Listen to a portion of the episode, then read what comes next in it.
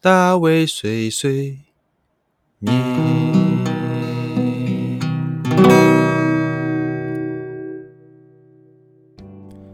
Hello，大家好，欢迎来到大卫碎碎念，我是大卫。呃，今天大卫想要跟大家分享一本我最近觉得好像蛮常看到这本书，可能是我的演算法在搜寻的时候常常搜寻这个字眼，所以呃常常跑出有关于这本书的一些影片或者是呃文章。啊，我想要介绍这本书叫做《高敏感是种天赋》，我相信应该也蛮多人看过这本书了。那呃，也蛮多地方都已经有解释过这本书的内容了，但我觉得这是对我自己的一种练习，所以我把呃自己看过这本书，然后看过其他人讲的一些内容，那都集合起来之后，做成这一集 podcast，做成这一集影片，想要分享给大家。好，那就话不多说，我们马上开始吧。高敏感是种天赋啊，你知道吗？世界上有五分之一的人属于高敏感族群，也就是说，五个人中就有一个人拥有高敏感的体质。哈啊，我做了这本书提供的测试啊，测验啊，我做了这本书提供的测验，呃，测验很好找，那里面会询问询问你有关各种情况时的一种心情的反应。哈，例如说啊，你是不是每一天都需要时间独处？好，看到电视中的暴力画面，你的情绪是不是会被影响好几天？啊？还有在社交场合时啊，你是不是会常常无法待到最后一刻，就是想要中途就提早离开？好，那这总共有大概啊四十八题，我做的这个测验有四十八题啦，测出来的这个 HSP 高敏感指数啊，如果超过六十分以上，那你有可能就是高敏感族群哦。那大家猜猜看，我得了几分？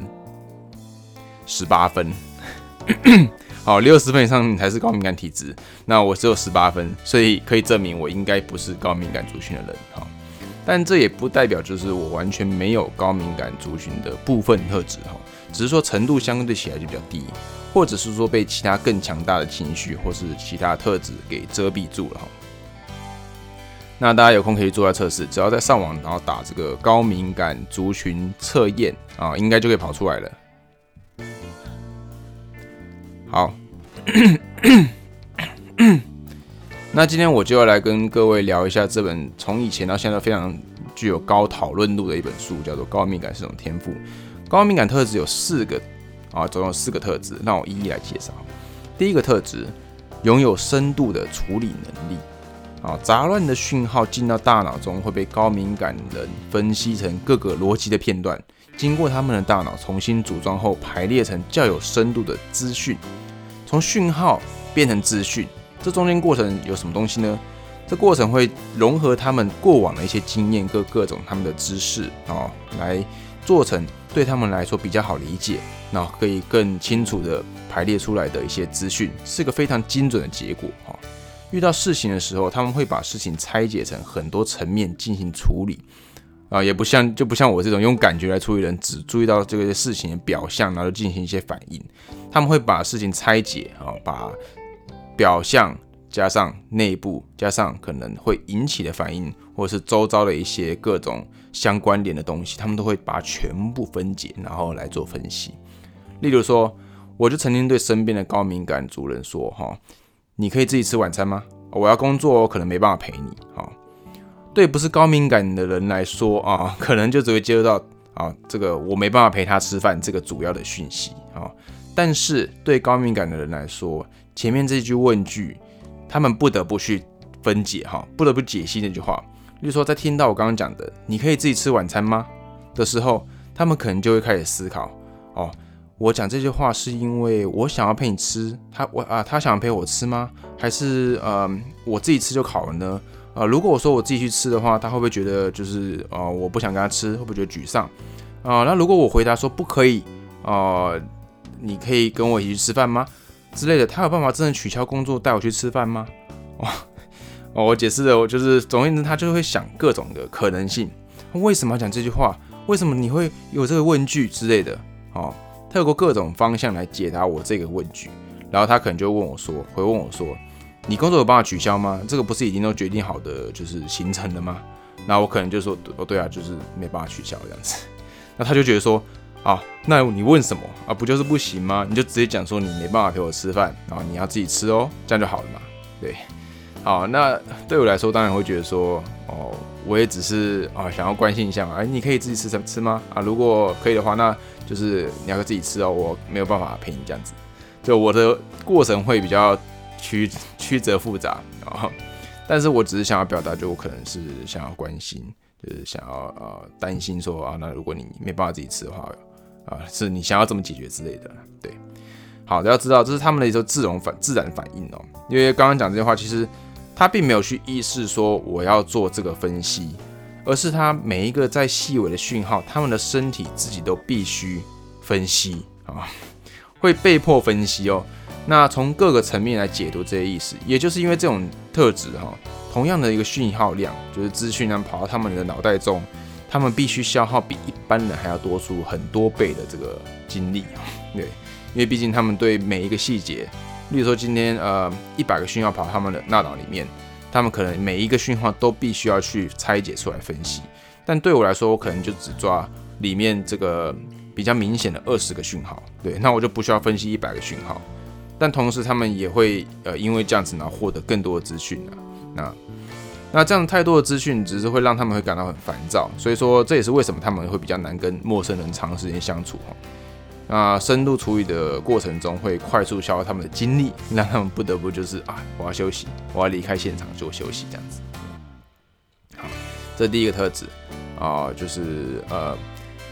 拥有深度的处理能力哈，那第二个特质是呃容易受外在的刺激的影响啊，他们的神经很敏锐，就只要有一点点他们真的不舒服或是不自在的感觉，就足以让他们失去他们正常的行为啊。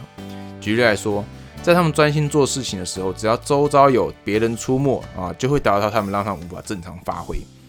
那你可能会说啊，不是大家都这样吗？你不可能就是完全不受旁边影响吧之类的。但是我要说的是，这个程度差多了。一般人可能是身边的人大声交谈，或者是就是要一直看着你，然后可能会真的想要对你做什么事情行为的时候，你才会真的有点受不了被影响哈。但是对于高敏感族的人来说哈，有时候只要有别人在同一个空间，他们就会受到影响哦，甚至不做事哦。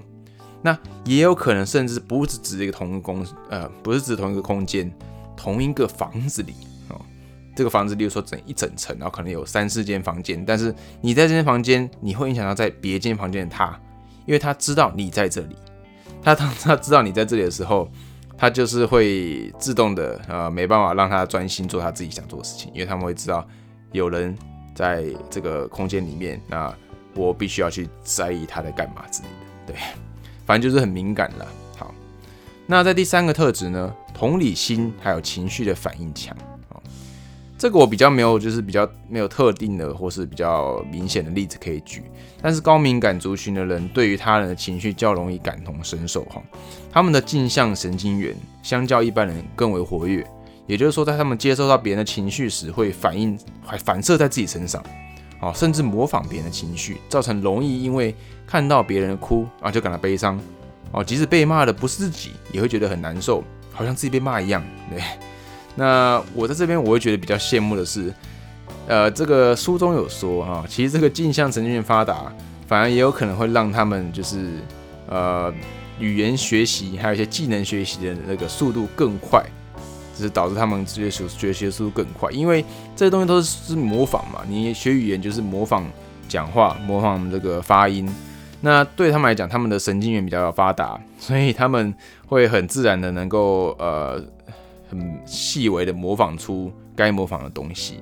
那这对他们学习来讲可能会就是更加快速，这样子，真好。好，第四个特质啊，能敏锐的察觉细微刺激。呃，我要讲一些就是我真的有听到过的事情，就是身边的人说家里这个有老鼠大便的味道，你有闻到吗？嗯，老鼠大便味道，我连老鼠大便是味道是什么味道我都不知道。对，好，那。蟑螂的声音你有听到吗？蟑螂的声音，啪啪啪啪。对我也不记得，对，完全没听到。但是真的他们会这样讲，那真的有还是没有？其实最终没有没有真的考证出来。但是这对他们来讲，可行真的是他们能够，可能真的是他们能够察觉这个的这个东西哈。那这里的敏锐不是指说他们的听力好，或他们嗅觉好，或者他们的视力好怎样之类的，而是就是同样的声音，同样的呃讯号进到他们耳朵，或是被他们的鼻子吸到的时候，这些他们的神经是会被他们神经放大数倍啊。同样的味道进到鼻子也会放大数倍，所以他们常常会提前察觉到我们一般人还没有察现的事物哈。呃，我身边就有就是高敏感的人，他就是听曾经吃了就是一口就是不太新鲜的虾子，然后就吐的天翻地覆，真的是吐的天翻，就是很夸张。但是我我就是却只单纯觉得说，啊，这个虾子好像这个虾子好像有一点不新鲜，但我的身体真的完全没有异状，哈，那呃也可能我就是我是恐龙吧，对，完全没有神经神经可言啊。那这也是我羡慕的能力之一哦。为什么呢？因为呃，当然不是因为想要吃到不好吃的东西然后受不了哈，这不是什么好的好的一个结果哈，而是因为就是享受美食跟美酒的时候，他们会有比我们一般人更多的感触，他们的触觉不不触觉就是他们的神经或者他们的那些啊感触的那种就是神经元更多的更更强化，所以他们能够察觉到我们可能没有办法察觉到的一些味道啊，或者是更多的呃不同层次的一些香味之类的。啊，所以说他们在享受这些好吃的东西的时候，会比我们一般人能够呃获得更多的资讯啊，这让他们对于饮食要求可能更高啊，能够了解的更深，那也同时就才可以追求更高的这个饮食境界，所以可能可以去嗯当品酒师啊，或者是去当料理师啊，或者是嗯在一些可能品茶啊什么之类的，就可能会比我们更能够去。呃，分辨出一些味道了，这我蛮蛮羡慕的。好，好，到这边四个这个介绍完的高敏感族群的四个最重要特质之后，我要来分享这本书里面写的一些片段作为补充哈。这些补充有点有点零碎了，但是大家希望可以听听，因为我觉得这些是我嗯自己觉得蛮有趣，然后又同时觉得还算是受用的一些部分哈。好，其中一个是关于愤怒哈。高敏感族通常是非常能够体会他人的情绪，也会站在别人的立场思考。啊，他们愤怒的时候，就不只会感受到自己的情绪，同时也可能会察觉到对方，啊，察觉到对方是因为自己的愤怒而受伤的情绪。啊，听清楚了没有？就是他在生气，然后他对对方发脾气，但他同时会感受到对方因为他在对对方发脾气的时候，对方所承受的一些痛苦的难受的感受，啊，他也会发现。对，所以他不止自己的愤怒会发现，他会发现到对方的难受。那由于这些高敏感族群，他们没办法做事，他们的别人的情绪不管，所以最终他们也有可能会因为啊，他觉得就是感受到你被伤害到的情绪，所以他又觉得那这个东西会让他觉得有些惭愧或是呃罪恶感之类，那反而又过来反过来伤害到他们自己了。对，反正就是一个互相伤害的概念。对，好，可能还是有蛮多人听不出来讲什么。反正总之，他们就是太太敏锐，所以他们什么样的情绪都感受到。那，呃，他们很会同时承受自己跟对方的苦痛。那这个情感当然不只有愤怒，还会夹杂到一些，嗯，像是罪恶感，刚刚说的悲伤，还有后悔。反正总而言之，一堆东西都他们都可以直接就是分析出来，然后一次全部就是照单全收。那由于这些伤痛太强大，所以导致他们很有可能每一次的争吵，虽然你可能觉得是个不怎么样的深度的一个争吵啊，没有没有很大的一个吵架，但他们却往往会需要花很多很多的时间才有办法重新在这个站起来，对，所以要复原时间花非常多哈。对，好，书中也有提到哈，在经过愤怒的情绪后一两天，这个高敏感族的人啊，他们会想通，就是关于这些争吵的各种意义。啊，为什么而吵啊？我们吵了有什么好处？那这个吵之后能够改变什么？那不能改变什么？所以他们都会每一个都会很精密的分析出来，然后找出解决的方法。好，啊，我遇过的高敏感族在吵架当下可能会马上就是恢复正常，可能他们吵完之后就哎又又没事的样子。好，那我觉得嗯好像已经好了哈。但在睡觉过后啊，隔一天的下午，那甚至是晚上就开始哎。突然对我不理不睬哦，好明显就是一个很不爽的状态啊。那我一开始真的是完全无法理解，所以我没办法联想是因为前一天的吵架造成的，就还一直思考说是不是我当天是不是我当天早上做了什么不好的事情？是不是我没做到什么事情，所以他今天不高兴？那却没想到，就是结果觉得是前一天的情绪啊，直到隔天才展现出来。好，也可以说了，就是他们前一天其实只是呃暂时把那个情绪放着，他们没办法当下去分解的时候，他们就不会去处理。但在隔天，他们大脑把他们这些情绪都处理完之后，不知道为什么就理出了全部的答案之后，那他情绪才慢慢跑出来。对，所以就是隔天才真的生气，说不定他们才是恐龙。你说啊，是不是？就是你如果真的遇到这种人的话，我相信你一定第一次你会完全不明白他们为什么要生气啊。所以之后跟高敏感族群吵架之后啊，你至少是隔个一天，那或者是一两天之后，你就开始要绷紧神经，因为他们不会这样就算了，对对，不然就是你可能会被他前一天情绪就扫到一个台风尾哈，啊要注意哈。好。那再下一个是，嗯，对他们的表达，我觉得是建议啦，呃，尽量就是直接又简单。像刚刚有讲啦，高敏感族群接受的讯息相比一般还多。那如果今天在重要讯息的旁边又夹杂很多其实不重要，那只是一些废话啊，真是废话，但就是我觉得很有意义，但它其实就是一些比较不需要的语言语啊。那就加上这些东西的话，会让他们非常 confused，对，他们会不知道他们要怎么办。举例来说。好，如果你想要请高敏感族群的人帮你买饮料，例如说你的同事去吃买午餐，但你今天没有出不去，那你可能说啊，那你帮我买杯真奶好了之类的。好，那你不要跟他讲说，如果你方便的话，是不是可以顺便买一瓶饮料给我啊？啊，不行的话也没关系的，我也可以自己去买。好，嗯，所以到底要怎么样？对，那你应该要直接跟他讲说，啊，我希望你可以顺便买一瓶饮料给我，好不好？这样就这样简单呢，就是你简单的下个指令给他，那我希望你这样做，我想你这样做，他就可以直接判断说，那我要做还是不要做，对不对？那我刚刚如果前一个的话啊，我会让他们觉得非常的不明白，究竟是要帮你买还是不该帮你买？那买了的话，你会开心还是也还好？那不买的话，你是不是就会心里会记仇？那各种的小剧场可能会在他们的脑中就是啊。演出哈，导致他们的脑力被消耗。那光光是分析这种内容，他们就会觉得很烦躁哦。那所以我建议就是直接表达需求，他们才能直接接受单一讯号。好了，这个这本书哈，高敏感生的天赋，我其他其实还有非常非常多内容，我真的没办法在这边完全一个说明哈。但这真的是一本非常值得阅读的书。好，就算你不是高敏感族群，就像我一样，我才十八分呢，根本就不是高敏感族群，我觉得我根本就差远了。但是你也可以透过这本书了解到，原来还有这些跟你不同的人啊的存在，然后你们之间居然有这么大的一些思考或是一些嗯天生上的差异。对，